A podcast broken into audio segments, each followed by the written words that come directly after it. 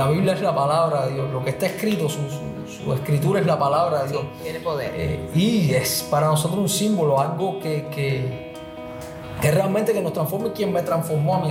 Yo me convertí escuchando las pregaciones del pastor, sí, preguntándole, pero realmente fue directamente en mi experiencia, leyendo la Biblia, la que hizo nacer la fe en mí, la que creó convicción de pecado, y la palabra me regeneró, me cambió.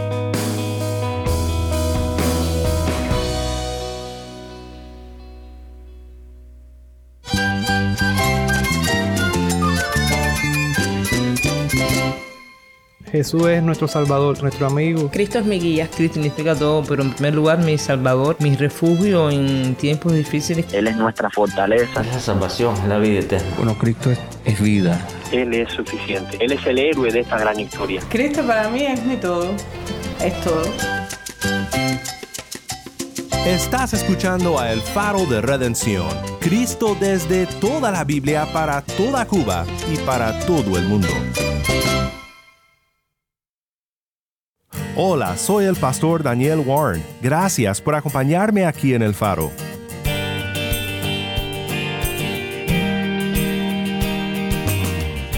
Estamos en una serie titulada Las adicciones y el Evangelio.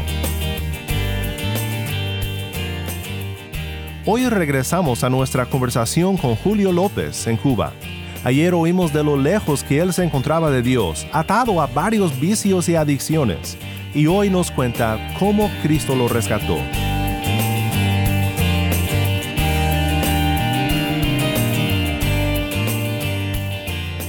Quédate conmigo para oír más sobre el poder de Cristo para salvar.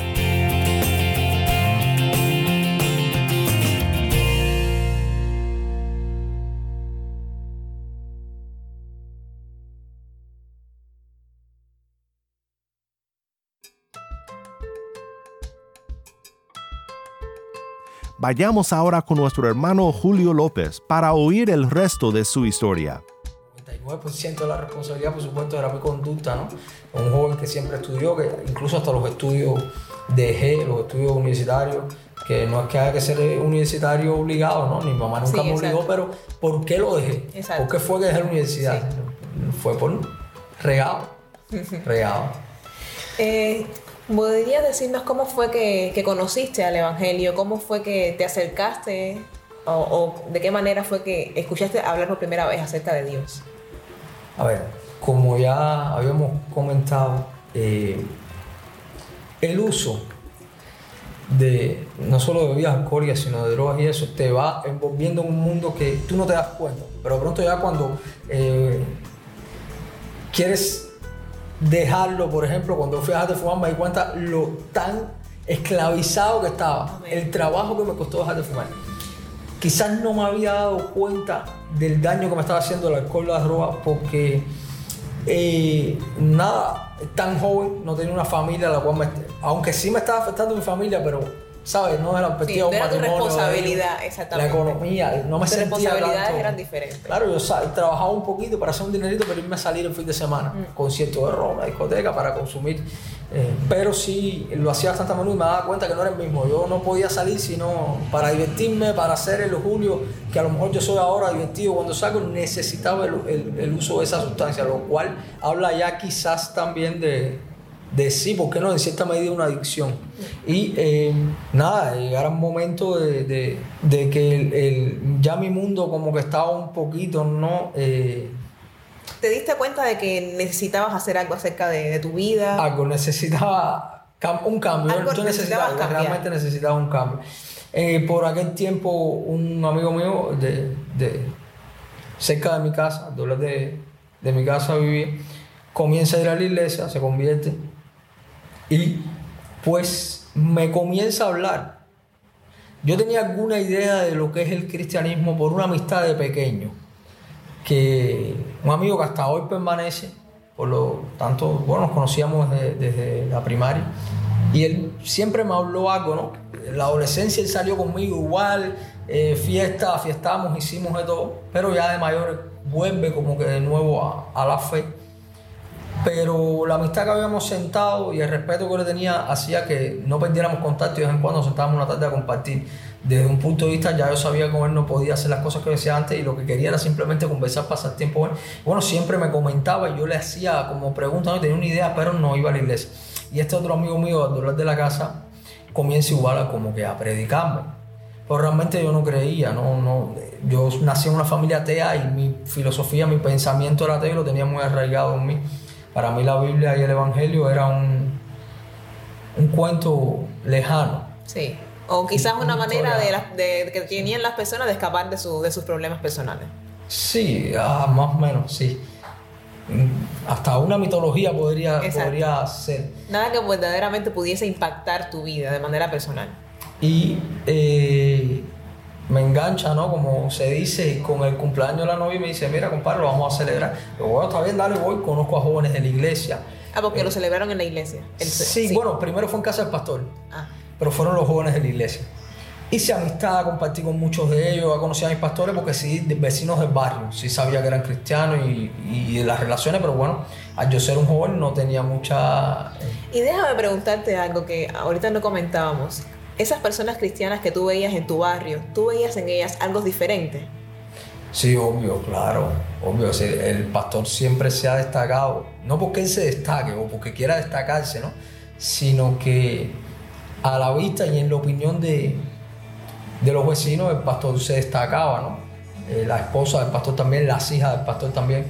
Los jóvenes son muy de, pues claro, por el estilo de vida correcto, ¿no?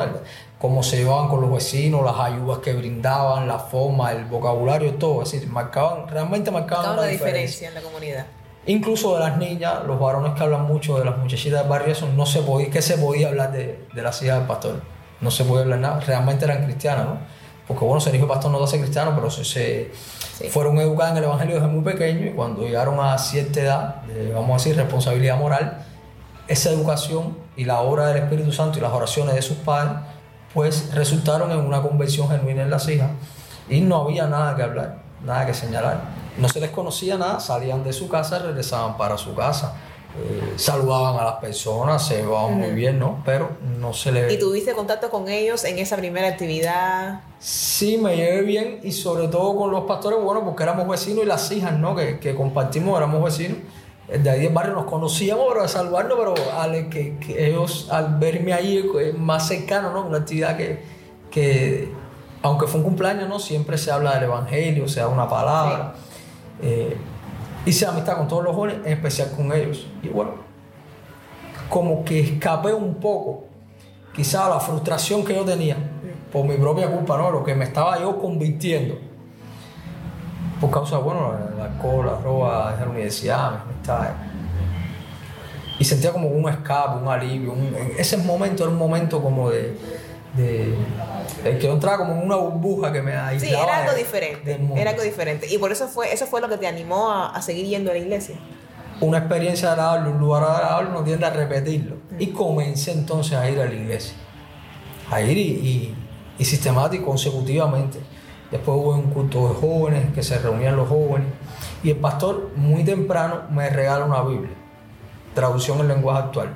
Un lenguaje muy moderno, así, el español más contemporáneo que hablamos hoy aquí. Y tenía otra Biblia que habían regalado con antelación a mi hermana, que es una edición Reina Valera, que es el castellano más antiguo de España, de 1960. Eh, vosotros sois. Sí. Entonces yo, como en la iglesia se leía mucha Reina Valera, la leía para poder estar en concordancia cuando se leyeran los textos, pero en vez de para entender un poquito más lo comparaba con la otra versión y trataba de ver la diferencia y, empiezo a leerme mucho la Biblia. Despierto un interés en mí porque todos los cristianos predican de la Biblia. Te hablaban tanto que se habla en el mundo de la Biblia. Bueno, ahora tengo una Biblia, a ver qué tanto Vamos a dice leer, la a ver qué es lo que dice la Biblia. Y sobre todo porque se predicaba mucho la Biblia y yo lo veía, es lo que digo, es decir, para mí la Biblia como el Corán, como la Iliada, un libro que hable de Era la simplemente mitología un libro griega, más, exacto, sí. Eh, no es que yo negara la existencia de un Jesús histórico, pero realmente de ahí a un Dios hecho carne, el. Evangelio, resurrección, eso no, eso para elementos era, ajenos, obviamente. eh, para mí era la fe de ellos, algo que ellos creyeron, pero que no sucedió realmente. ¿sí? Para mí la Biblia era la historia de Jesús bueno, esencialmente el Nuevo Testamento, ¿no? La historia de Jesús vista a través de la fe de personas, pero no realmente una historicidad, una resurrección. Entonces veía muy lejano, un Jesús muy lejano, un- pero eh, poco a poco, de una manera, o sea, quizás algo, algo misteriosa que uno no puede explicar bien, ¿no? ese Jesús se fue acercando. Yo de por sí no había que ser cristiano para saber las cosas malas que yo hacía. Quizás no todo lo que yo hacía consideraba que estaba mal, pero muchas cosas eran innegables que estaban mal. y comienzo a, a Jesús a acercarse.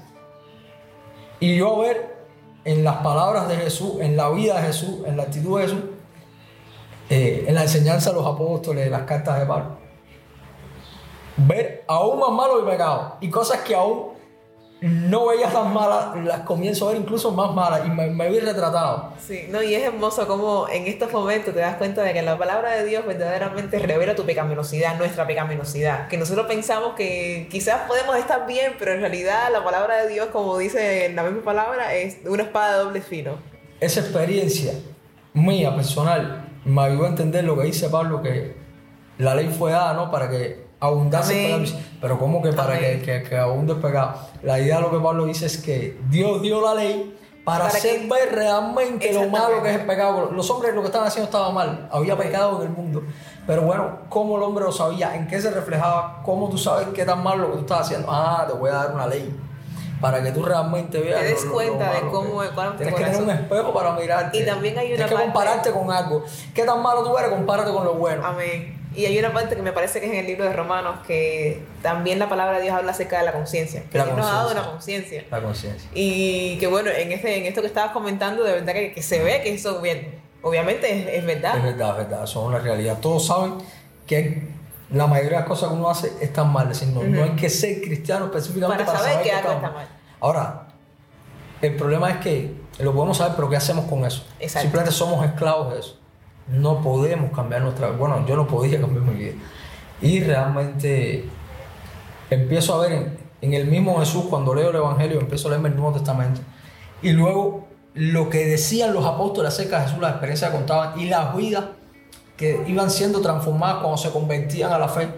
Eh, Saqueo, por ejemplo, el apóstol Pablo, No, y el apóstol Pablo es como que Es eh, el, el especial. el que perseguía para matar a los Amén. cristianos y después lo azotan. E incluso no se narra en la Biblia, pero hay otros escritos que recogen la muerte del apóstol Pablo, eh, igual que de los apóstoles. Pablo, de perseguidor y de, y de- y de llegar a matar cristianos, a, a ser perseguido y muerto por la fe. Fue apedreado, fue azotado, él lo cuenta, ¿no? su testimonio. Y comienzo a, a verlo un Jesús más cercano, que incluso ama a personas tan malas como yo. Lo veía en la Biblia. Y empiezo ya a, a ver eso que era algo tan lejano, se fue acercando a mí y fue creando de una manera, no sé, eh, misteriosa, espiritual. Te fue Eh, regenerando, sí. fue creando una convicción. Llegó un momento en que yo creía, no que hubo un Jesús, sino que murió por nosotros los pecadores, que resucitó y que me ofrece perdón de todas esas cosas malas que yo hacía. Y que la vida es más de lo que esa vida eterna que yo no creía narrar en el Evangelio, pues empiezo a creer que la vida no, no es solo lo que tenemos, esto es solo un, tiempo efímero, eh, que, que hay vida eterna, Eterna. y que el sacrificio de Jesús es capaz de perdonar lo malo que dice, pero no solo de perdonarlo, es que Él no me deja así, sino que Él puede limpiar todo eso malo que yo hice y, Y hacerte una nueva criatura. Una vida nueva. Ya no tengo por qué sufrir las consecuencias de eso que yo hacía. Podía hacer algo nuevo en mí. Podía cambiar, bueno, cambió mi vida, ¿no? Y, y podía, ya no tenía que vivir, eh, pasar por esa experiencia de nuevo.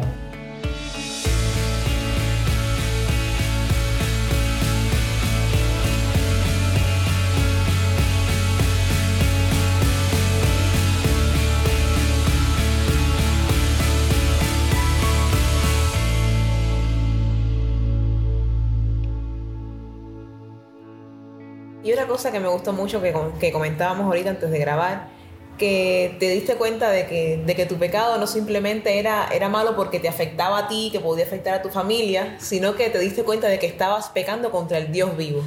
Sí, claro, porque normalmente cuando uno hace cosas malas, eh, la justificación, naturalmente hablando, eh, obviando a Dios, ¿no? Es, te estás afectando, afecta a las personas que te rodean, tienes Sí. que cambiar para tu bien y para el bien de los que te rodean. Sí, pero el problema es que ya no estaba esa cuestión nada más. El problema es que estaba la cuestión de que había un Dios que me amaba y que yo le pecaba también contra él. Es decir, era contra él primero con- contra quien estaba pecando Amén. contra ese Dios quien debía y podía justamente, justamente castigarme, me estaba ofreciendo perdón y una oportunidad de hacer las cosas de una manera diferente.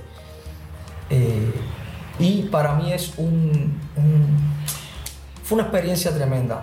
Yo le comentaba, una vez le conté a la, a la hija del pastor, que creo que te hizo cuenta, eh, que incluso una vez para fumar marihuana utilizamos el papel de una Biblia porque no teníamos una amistad y yo.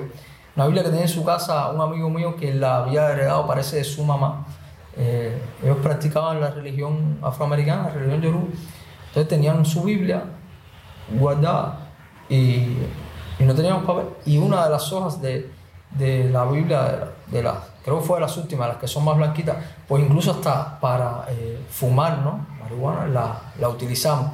Que no es que la Biblia, en sentido eh, natural, ¿ve? físicamente hablando, no es que sea un libro Sí, eh, más santo que otro, eh, sí, donde se imprime la Biblia se imprimen otros libros. El- la tinta, la tecnología que se usa para imprimir la Biblia se usa para imprimir otros libros.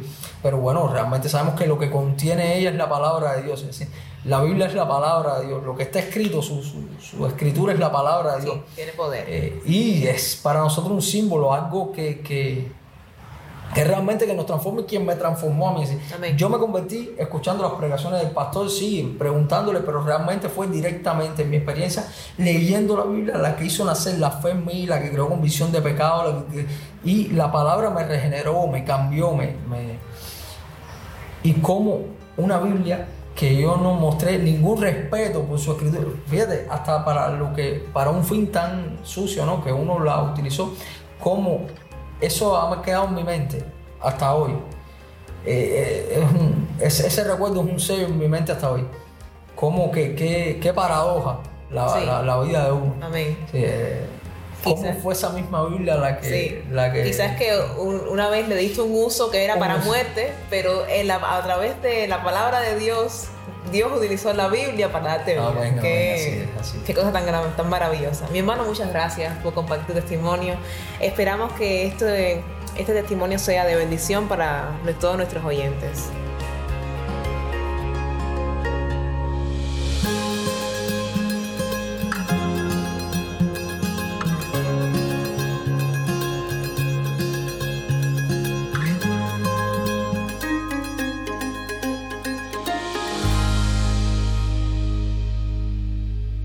Muchas gracias, Julio. Ha sido un placer oír de cómo Cristo te rescató. Antes de terminar, quiero que escuches otra parte de 1 Corintios 6. Ayer tratamos con los versículos 12 al 20, pero solo quiero terminar nuestro tiempo hoy escuchando las palabras tan alentadoras de este pasaje. Esto es 1 Corintios 6, 9 al 11. ¿O no saben que los injustos no heredarán el reino de Dios? No se dejen engañar, ni los inmorales, ni los idólatras, ni los adúlteros, ni los afeminados, ni los homosexuales, ni los ladrones, ni los avaros, ni los borrachos, ni los difamadores, ni los estafadores heredarán el reino de Dios. Y esto eran algunos de ustedes, pero fueron lavados, pero fueron santificados, pero fueron justificados en el nombre del Señor Jesucristo y en el Espíritu de nuestro Dios.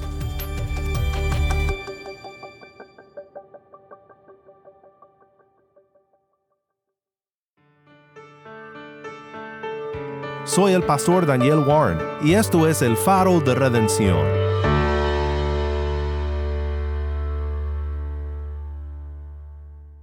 Oremos juntos para terminar. Padre Celestial, gracias por la vida de nuestro hermano Julio y por el perdón que tú otorgas a todo aquel que viene a Cristo por la fe. Gracias porque tú no solo nos salvas, sino que también nos transformas cada vez más y más conforme a la imagen de nuestro Señor Jesucristo. Ayúdanos a buscar la libertad que hay cuando caminamos en obediencia a nuestro Señor. En el nombre de Cristo oramos. Amén.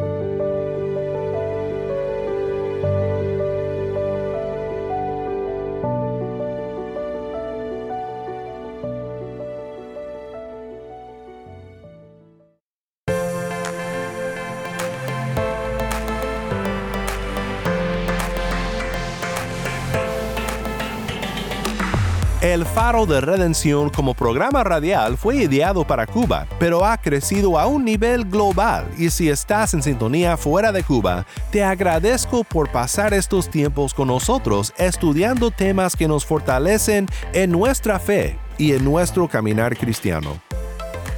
No olvides que también nos puedes seguir en las redes sociales, en Facebook, Instagram y Twitter. Solo busca El Faro de Redención. Allí encontrarás más contenido durante la semana para animarte en tu fe y para mantenerte informado sobre el ministerio del Faro. Para más información sobre este ministerio y sobre cómo tú puedes formar parte de nuestra misión, visita nuestra página web elfaroderedención.org. elfaroderedención.org.